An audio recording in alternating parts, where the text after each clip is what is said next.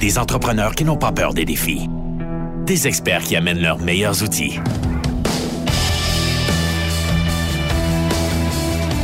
Entrez. Entrez. Dans le garage. Avec les dérangeants.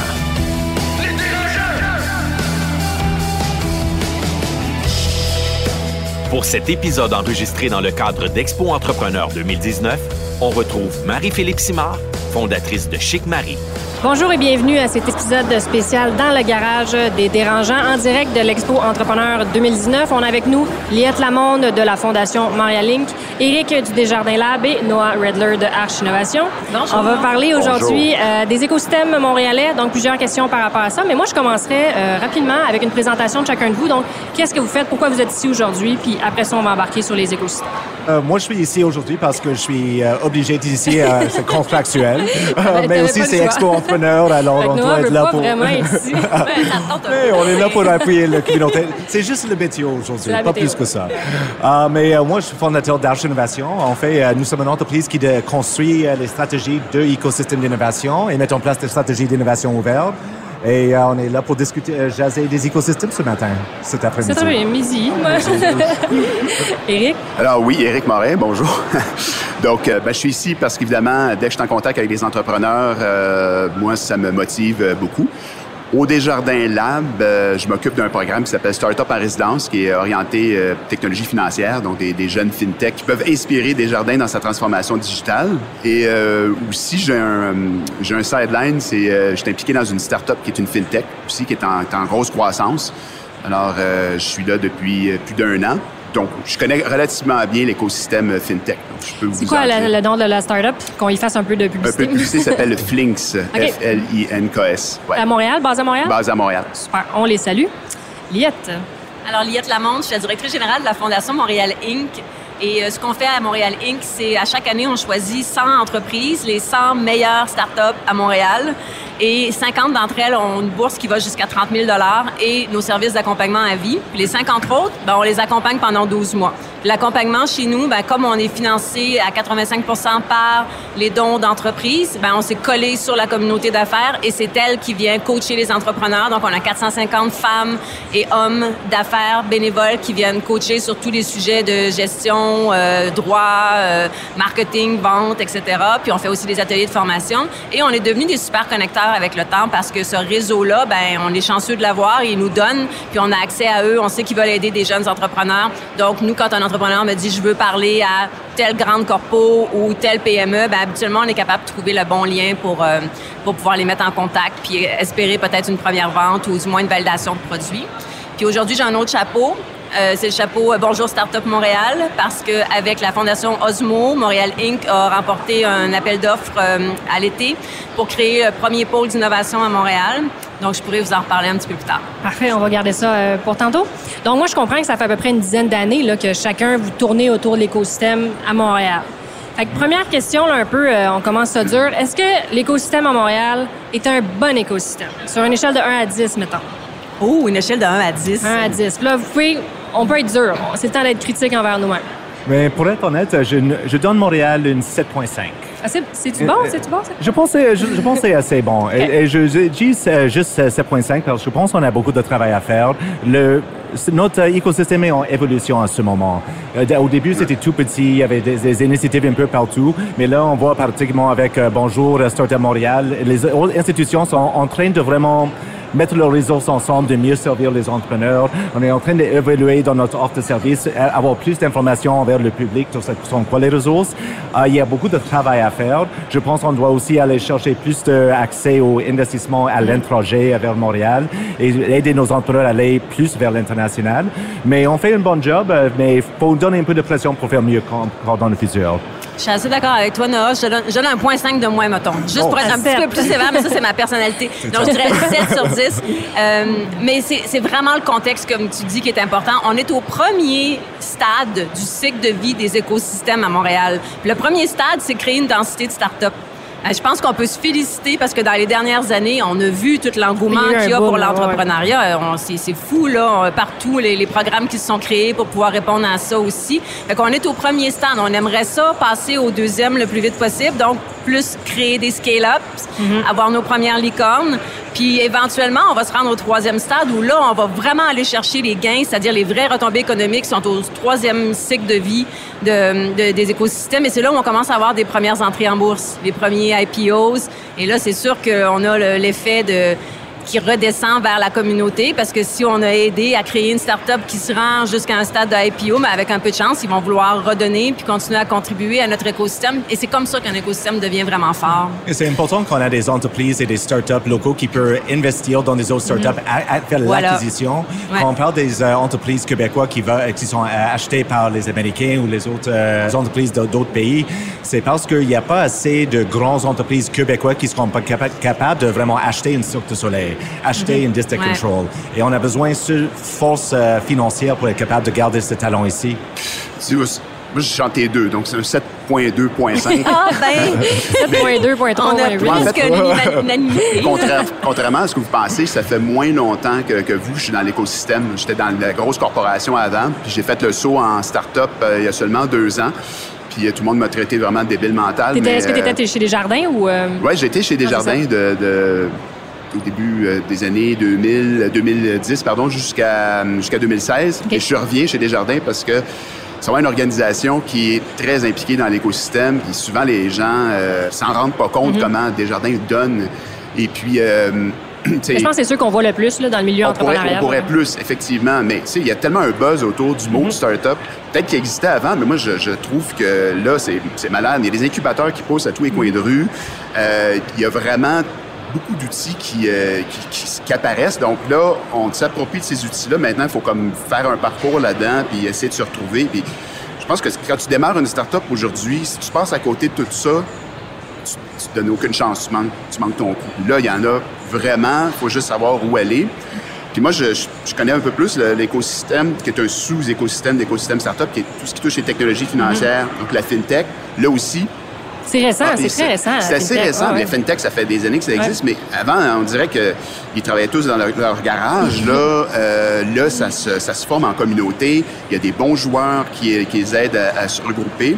Il y a toujours un cadre réglementaire qui n'est pas là. La FinTech, c'est une autre euh, game. Si le gouvernement euh, est en train de se positionner, tout ce qui touche l'open banking, donc ça ralentit un petit peu le développement euh, de ces technologies-là, puis donc de l'entrepreneuriat en, technologie financière, mais ça, c'est à, Cross Canada. Là. Euh, mais tu vois, excuse-moi, euh, j'allais juste faire du pouce sur ce que tu disais, c'est la création d'un sous-secteur comme la FinTech, c'est aussi un beau signe de d'un écosystème qui est en train de, se spécialiser. Puis c'est une des forces que Montréal peut développer aussi avec l'intelligence artificielle. On, peut argumenter si c'est un secteur ou pas, là, mais c'est quand même, on voit ces spécialisations-là arriver.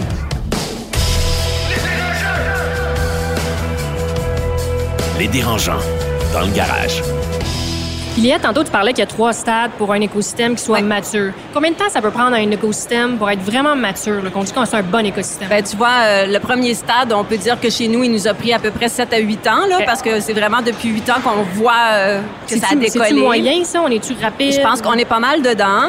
Euh, mais il y en a qui prennent plus de vitesse plus rapidement que nous, puis on est en train de se faire un peu dépasser. Tu sais, si on regarde juste à côté de chez nous, Waterloo puis Vancouver, comparativement à nous, ils ont pris plus de vitesse dans les deux dernières années. C'est pour ça qu'on a perdu notre ranking. On était dans le top 20 des écosystèmes. On avait fait la 20e position.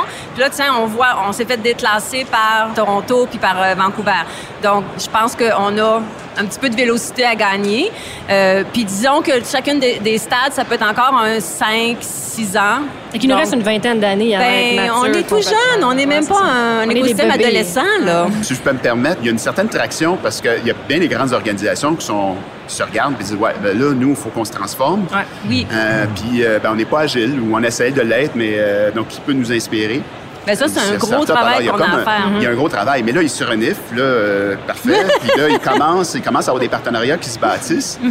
C'est intéressant parce qu'ils ont beaucoup de grandes organisations ont quelque chose en commun, c'est qu'ils vivent une transformation numérique. Tu disais, ben, ça aurait dû se passer il y a longtemps, mais il y a quand même un leg historique, ça ne se fait pas du jour au lendemain. cette transformation numérique, que ce soit les institutions financières ou l'industrie manufacturière, les défis sont très similaires. Là, ils regardent à l'interne qu'est-ce qu'ils peuvent faire oui, ils ont des laboratoires d'innovation, oui, ils peuvent euh, grandir avec ça, mais c'est un peu plus long. Alors que là, euh, le consommateur n'y attend pas, la compétition n'attend pas. Mhm. Donc là, quoi faire? Ben, on va se, on va se faire des, des partenariats avec, euh, avec des startups. Est-ce que c'est nécessaire, ça, justement, que les grosses entreprises se mêlent à la communauté? Pour que ce soit un bon écosystème? C'est essentiel. C'est essentiel. Et, euh, et ils sont des clients, ils sont des gens qui peuvent aider à valider des produits, mais aussi euh, pour les grandes entreprises, ils ont une pénurie de main d'œuvre eux-mêmes. Pas juste, c'est pas juste dans les usines, c'est pas juste dans les fermes ou dans les, euh, le vente de détail. Même les grandes entreprises ont la difficulté d'attirer le bon talent de technologique des ingénieurs parce que tout le monde veut être un entrepreneur aujourd'hui. Alors, s'il peut pas attirer, s'il peut pas développer des programmes à l'interne, il doit trouver une façon de travailler plus avec les entrepreneurs, mais c'est un bénéfice parce que tout le monde va gagner. Les grandes entreprises vont générer des nouvelles innovations, des nouvelles technologies plus rapidement et à plus bas prix. Et les startups vont soit a- acheter ou soit avoir un premier client.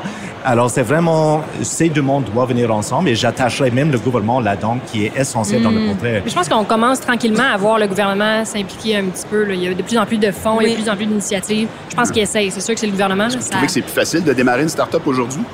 Mais je pense que plus les années avancent, plus plus c'est facile. Ouais. ouais. Je pense qu'il y a plus de soutien. C'est jamais facile, là, ceci étant dit. On fera pas croire que c'est par- c'est parce qu'il y a des- du soutien que c'est euh, que c'est facile de se lancer en affaires. C'est jamais facile, mais il y a quand financement même... tombe pas du ciel, il faut, euh, je suis d'accord. Mais il y en a tellement plus qu'avant. hein. Mais ça, c'est un vrai problème aussi parce que, you know, selon LinkedIn, il y a une augmentation, j'oublie le chiffre exact, mais de à peu près 30 du, euh, du titre CEO sur LinkedIn.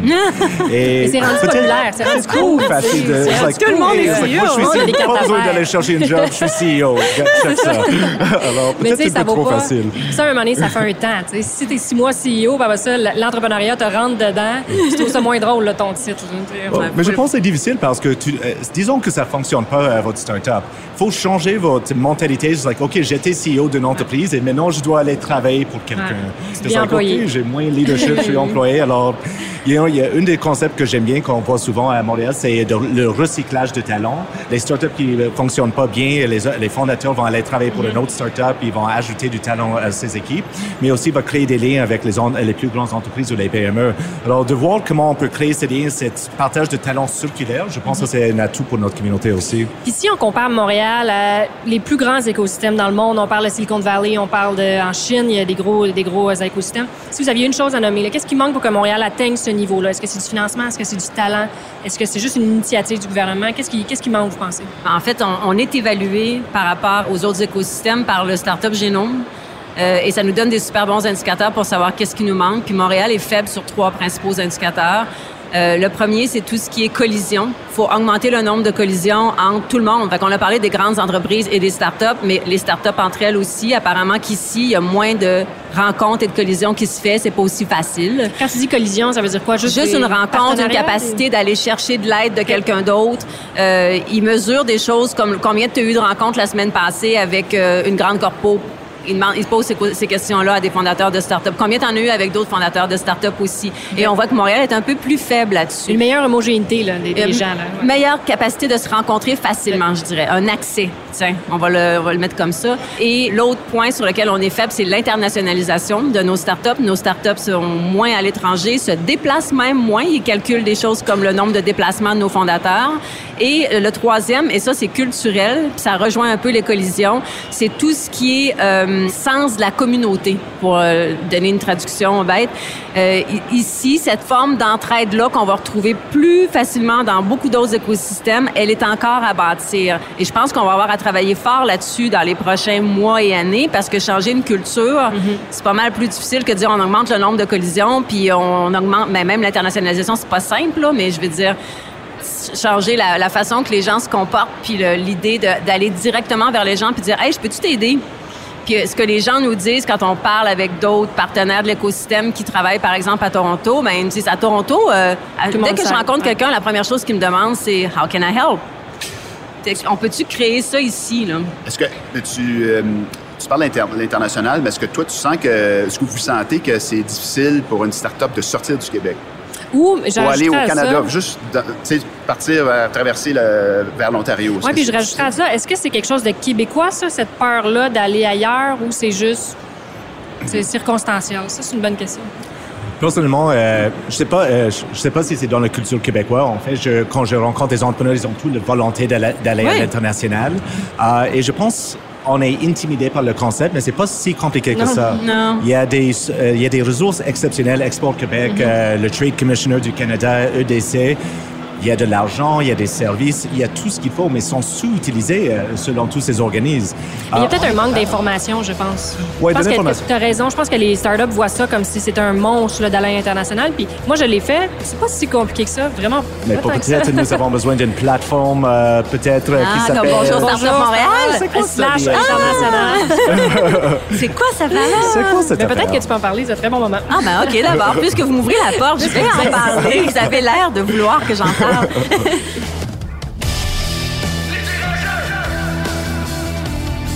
Les dérangeants, dans le garage. Bonjour Startup Montréal, c'est tout nouveau. On a lancé ça à Expo Entrepreneur hier, en fait. Euh, et euh, ce que ça veut faire, c'est justement simplifier la vie des entrepreneurs pour mieux se retrouver dans notre super écosystème florissant d'idées, d'offres, euh, de financement, de services et d'activités surtout. Euh, donc, on a lancé la plateforme hier. C'est vraiment, euh, je dirais, un MVP. Là, j'oserais même pas dire que c'est une version 1.0. On commence. Euh, et ce qu'on peut retrouver là-dessus pour une startup, c'est selon où est-ce qu'elle en est rendue dans son démarrage d'entreprise ou sa croissance, qui peut l'aider à stade-là. Et on a aussi le calendrier des activités de tout ce qui est disponible pour les startups présentement à Montréal en termes d'événements, d'activités. On n'a rien inventé. Hein? On a travaillé avec des partenaires qui avaient déjà, chacun de leur côté, colligé un peu de ces informations-là. Puis on a dit, peux-tu pousser ça maintenant sur notre plateforme pour que les gens le retrouvent à la même place? Et c'est super la collaboration qu'on a eue. là, je veux le souligner. Là. Fundica est là pour tout ce qui est euh, source de financement. Info Entrepreneur de la Chambre de commerce est là parce qu'ils ont une équipe qui collige l'information sur tous les programmes qui existent pour les startups puis plus. Donc, c'est parfait. Ils vont pouvoir le- pousser l'information là. Montréal New Tech avec son calendrier d'activités. Donc, c'est ça qu'on veut faire dans le fond. Le rôle de Bonjour Startup, c'est de, mutualiser un peu puis d'aller chercher la collaboration des différents partenaires pour dire comment on simplifie la vie des entreprises qu'on aide chacun de notre côté. Puis en même temps, on simplifie la vie à nous, là, faut le dire, parce que la startup, elle nous trouve au bon moment. Elle nous trouve, un. Puis après ça, elle nous trouve au bon moment. Euh, donc, on perd tous moins de temps. Les startups perdent moins de temps à frapper à des portes qui sont pas prêtes à s'ouvrir au moment où ils vont. Et, et vice-versa, nous, on perd moins de temps à rencontrer des entreprises qui sont pas... euh, qui sont pas selon les critères qu'on cherche. C'est vraiment juste une première initiative, mais tu sais, tous les, les trois euh, enjeux que l'écosystème montréalais a, euh, que je vous ai mentionnés, on les attaque de front un par un parce que en bout de ligne, ce qu'on veut, c'est que Montréal revienne dans le top 20 des écosystèmes. Puis en- le, le grand objectif de Bonjour Startup Montréal, c'est ça. Et je vais revenir sur un dernier point, puis après ça, je vous laisse le micro. Il faut pas me le laisser. Euh, c'est tout ce qui est relations grandes entreprises, start-up. On l'a dit, c'est super critique pour un écosystème sain.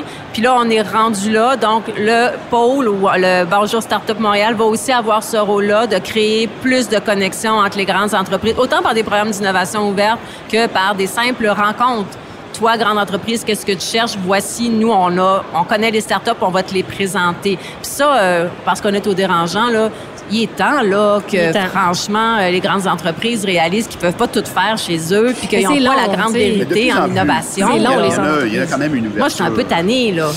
Moi, j'ai hâte, là. Il y a beaucoup d'écosystèmes qui regardent à l'externe. C'est En Europe, si je reviens à la FinTech, il y a une loi qui est passée qui s'appelle le PSD2, le Payment Service Directive, qui dit aux institutions financières qui doivent donner libre accès. Libre accès, là, c'est un gros, un gros terme, mais tu dois mettre à la disposition de, de, de start-up le data financier, avec le consentement évidemment du, du propriétaire de ce data-là.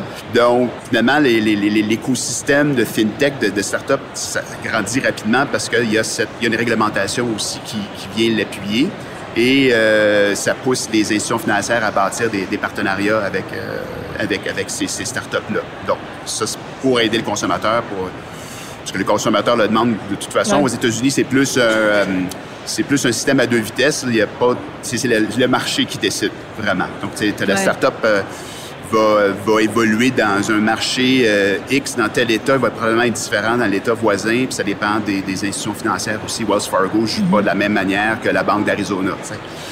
Puis aussi, euh, si on vient à Montréal, il y a beaucoup de, je sais pas, de, de- pas juste des écosystèmes, mais des organisations comme la Fondation euh, Montréal Inc., euh, bon, le programme Startup en résidence chez Desjardins, collaborent ensemble. là. Si tout le monde aussi, euh, si- toutes ces, ces organisations-là euh, mettent sur la table leur offre de service, ben on est capable de faire des connexions. Puis ce que je te disais tout à l'heure, de bâtir un- pratiquement un parcours pour ces startups-là, pour qu'elles se retrouvent euh, là-dedans, dans cette, dans cette jungle d'incubateurs, accélérateurs, fondations. Justement, on parle d'incubateur accélérateur. Il y a eu une pas une critique, mais il y a eu un questionnement il y a quelques mois, quelques années, à savoir est-ce qu'il y en a trop là maintenant? Tu sais, on parle de programme de financement, etc. Je pense qu'on on manque jamais de financement. Là. Personne n'a jamais trop d'argent. Mm-hmm. Mais au niveau des accélérateurs, incubateurs, est-ce qu'il y en a trop? Est-ce qu'il y a trop d'offres de services C'est trop rendu euh, diversifié? Ou parce qu'on voit des entrepreneurs qui font des incubateurs en série. Est-ce que c'est une bonne chose? Est-ce que c'est ce qu'on recommande aux jeunes entrepreneurs? J'aimerais euh, votre opinion? Je ne sais pas s'il y en a trop, mais il n'y a certainement pas le deal flow pour toucher tous les incubateurs à travers le Québec. Il y a plus que 70 euh, dans- juste dans la province du Que- Québec et le il y a au moins 30 qui sont à moitié d'occupation. Ils sont presque vides. On a, et ça, c'est une des leçons qu'on avait pris à Montréal avec euh, la Fondation Osmo et la Maison Natman. C'est avant de construire l'infrastructure et investir de- des grandes sommes, ils ont construit la communauté. Et Ouais. c'est ça qui est oublié souvent dans le portrait. Un incubateur n'est pas une solution en elle-même. Si tu penses on va ouvrir les portes et les startups vont juste venir, c'est comme, oh, finalement, on attendait juste qu'il soit un incubateur dans le coin et là, on va lancer notre startup. Mais non, ils- les gens ne savent pas ce sont quoi les services, ils n'ont pas l'habitude. Est-ce qu'il y en a des mentors ou des conseillers à proximité, particulièrement dans les régions, qui peuvent servir ces entrepreneurs? Je pense pas. Alors, c'est pas une, je pense que trop de monde regarde les, euh, les incubateurs ou accélérateurs comme une solution, mais c'est un outil. C'est un outil qu'on met dans notre écosystème. Et on doit savoir comment bien gérer, comment développer une communauté et comment encourager des gens de venir vers l'incubateur et devenir des, euh, des startups, des entrepreneurs. Euh, sinon, c'est juste un espace vide. Euh, un incubateur, c'est littéralement juste un bâtiment avec des bureaux. Faut que ça devienne un élément de marketing non plus. Là. C'est ça, exactement. Puis mettons sur euh, un mot de la fin, comment on voit l'écosystème montréalais dans 10 ans? C'est positif? Est-ce qu'on est rendu à 8,5, 9? On est au moins dans le top 20 des écosystèmes mondiaux. Alors moi, ça, ça va prendre au moins un 9,5 je pense, pour se rendre là. Fait qu'on est positif, on est confiant? Ben, Ah oui, Je pense qu'on tu sais, on capitalise sur ce qu'on a. euh, tu sais, on, on s'est positionné comme top en intelligence artificielle. On se ouais. positionne assez fort en technologie financière dans d'autres secteurs. Continuons. tu sais, euh, si des grandes organisations viennent euh, chez à Montréal parce qu'ils disent Wow, euh, il y a une expertise, euh, il y a la recherche, il y a des startups, ben restons, focusons là-dessus. Comme le gaming, on est on a encore cette réputation-là. Puis euh, juste une dernière chose, j'ai pas parlé tout à l'heure, euh, puis c'est important, il y a de la pré-incubation à Montréal, puis euh, il, y a, il y a certaines initiatives. Il y a le coopératon, je sais pas si vous en avez Oui, entendu parler. euh, ça, pour moi, ça a été une révélation. Ça fait pas longtemps que ça existe. Maintenant, c'est rendu une des plus grosses... En fait, c'est la plus grosse compétition d'innovation ouverte au monde. Ça dure 25 jours. Mais c'est un, c'est de la pré-incubation. Tu rentres là avec une idée, tu sors de là euh, probablement euh, en start-up. C'est comme une machine à saucisses, mais c'est peut-être pas le bon terme. Mais quand je parlais de parcours tout à l'heure, c'est possible là, de partir avec une idée, puis de, de monter une équipe, puis sortir de là, puis être une start-up, puis de bénéficier des différents arches, la fondation. Il faut juste savoir où aller. Puis mot de la fin, euh, je dirais oui, on est capable de se rendre beaucoup plus loin. Puis dans 8-10 ans, je suis hyper optimiste. Mais ça va tout être basé sur euh, connexion, collaboration, ambition. Là, c'est les trois mots-clés avec lesquels on travaille. Puis je pense que la collaboration dans l'écosystème, c'est là qu'on est rendu. Elle est, elle est voulue. On sent que tout le monde a le goût de travailler ensemble. Puis il manquait comme un certain leadership puis des fonds en plus pour pouvoir animer ça. Puis là, avec Bonjour Startup Montréal, on, on a ce qu'il faut pour pouvoir le lancer. Ça fait que c'est, c'est un beau moment. là. Tu sais, Eric, tu dis ça fait deux ans que tu es dans l'écosystème. C'est vraiment un super beau moment pour euh, travailler dans l'écosystème de Startup de Montréal. Fait que pour tous les entrepreneurs qui nous écoutent, on espère qu'après l'émission d'aujourd'hui, vous allez appeler au moins un autre entrepreneur pour essayer d'avoir une connexion. Oui. On essaie d'aider Liette. Puis demander qu'est-ce que je peux faire pour toi? voilà, qu'est-ce qu'on peut faire pour aider? Merci Marie-Philippe. Donc, ça va être euh, la fin de l'émission. On vous remercie d'avoir été avec nous, puis on vous souhaite euh, une très belle fin de journée. Salut. Merci, beaucoup. Bye bye. Des entrepreneurs qui n'ont pas peur des défis. Des experts qui amènent leurs meilleurs outils. C'était Dans le garage. Dans le garage. Avec les dérangeants.